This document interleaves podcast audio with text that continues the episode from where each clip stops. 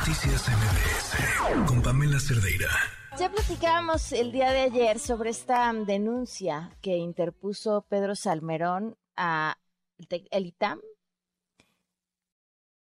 comunicación, y a 25 personas.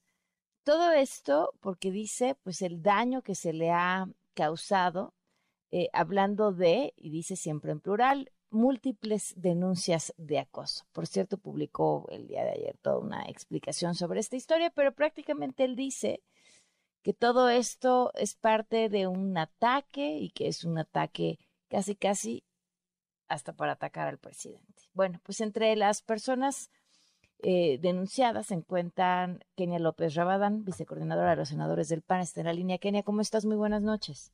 ¿Qué tal, querida Pamela? Qué gusto saludarte este 14 de febrero y, por supuesto, decirte es un gusto platicar contigo y con tu auditorio. ¿Qué decir sobre esta denuncia en la cual, pues, también estás este, mencionada, invitada a responder? Pues mira, lo comentaste muy bien ayer y la verdad es que efectivamente esto que se está viviendo, Pamela, es inentendible. A ver, en México están golpeando a las mujeres, las están violando e incluso las están asesinando. Lamentablemente eso es lo que pasa en nuestro país y una persona cercana al gobierno estuvo acusada, no por una persona, por varias mujeres, de que cuando daba clases en la universidad abusaba, digamos, ¿no? Eh, y las acosaba. ¿Qué es lo que sucede? Pues yo te diría, primero que nada, hay una máxima, Pamela, eh, auditorio, y es uno le tiene que creer a las víctimas, porque tomar la decisión de denunciar a un maestro, además tan poderoso y tan conocido, pues se requiere muchísima valentía. Obviamente ustedes recordarán, se generó todo un movimiento, ¿no? Eh, un, un acosador no será embajador, un abusador no será embajador. Por supuesto que el país, ¿no? Que al que se eh, pensaba enviar por parte del presidente de la República, este, a este señor Salmerón, pues no dio su beneplácito. Incluso recordarán que el, la propia, digamos, representante de las mujeres en Panamá, este, pues simple y sencillamente decía que no, porque a ver, es obvio, si nosotros sabemos que va a venir un embajador de cualquier país a nuestro país y está acusado de abuso o de acoso, pues por supuesto que el país que lo va a recibir tiene derecho a decir aquí no. Y bueno, pues ahora este señor acusado de abuso y de acoso quiere hacerse millonario, Pamela, de verdad es, que es increíble, ¿no? Y además que sea millonario demandando a la universidad, como bien lo dice tú, a periodistas, a analistas, a políticos, a legisladores, a legisladores de oposición, incluyéndome a mí. Y yo ayer le decía, claramente le voy a contestar su infundada demanda y además seguiré luchando para que ningún acosador esté en un cargo público porque México no se lo merece. Ahora, eh, Kenia, viene aquí un tema, es decir, él podría, como cualquier otro, excusarse en decir esas denuncias no han procedido o ante las autoridades quizás solo hay una y no son múltiples.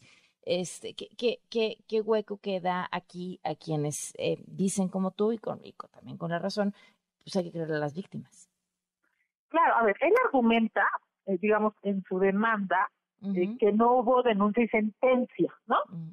Y bajo mm. esa lógica, lo que yo creo que él debe de entender, Pamela, es que no estamos en condiciones, me refiero al, país, no estamos en condiciones de no creerle a una víctima. El señor era su maestro, no fue solo una mujer, no fue un caso aislado. Varias dieron testimonio de cómo las acusaba, acosaba y cómo, digamos, abusaba de su poder él estaba jerárquicamente por encima de ellas porque él era, digamos, pues parte del claustro, parte de quien eh, las jóvenes estudiantes pues veían como un referente, digamos, jerárquicamente superior. Lo más increíble es que, mira, por ejemplo, la de, tú, lees eh, la demanda y el señor está pidiendo 12 millones de pesos. A ver, yo lo, he dicho en varias entrevistas, yo no soy la senadora de Morena. ¿Mande? A cada uno de los demandados. Es que en realidad está tan mal hecha su, su demanda que no ah. lo especifica. ¿Me explico? Pues es más, incluso en, un, en una parte pide 12 y luego en otra parte pide 6 millones y si la suma pues podrían ser 18, ¿no? Entonces sería una locura.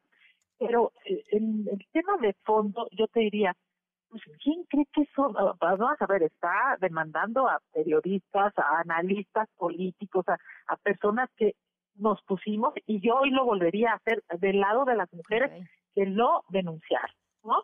Este, y pues bueno, a ver, yo no soy la senadora de Morena que recibe bolsas de eh, billetes, este, ¿no? Millones de dineros en bolsas de papel.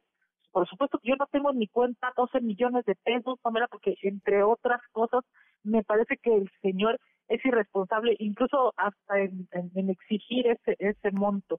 Yo lo que le diría en el marco, por cierto, del Día Internacional de la Mujer que conmemoramos en todo el planeta el próximo 8 de marzo es que se vaya a tomar unas clases de género, que entienda lo que hizo, que reconozca el abuso que cometió con varias de sus alumnas y que por supuesto no aspire a vivir del erario y mucho menos aspire a vivir de demandas que no vamos, yo en mi caso, yo por supuesto voy a responder y no me voy a pues a detener en seguir defendiendo a las mujeres de este país que ya mucho han tenido que pasar con personas como él.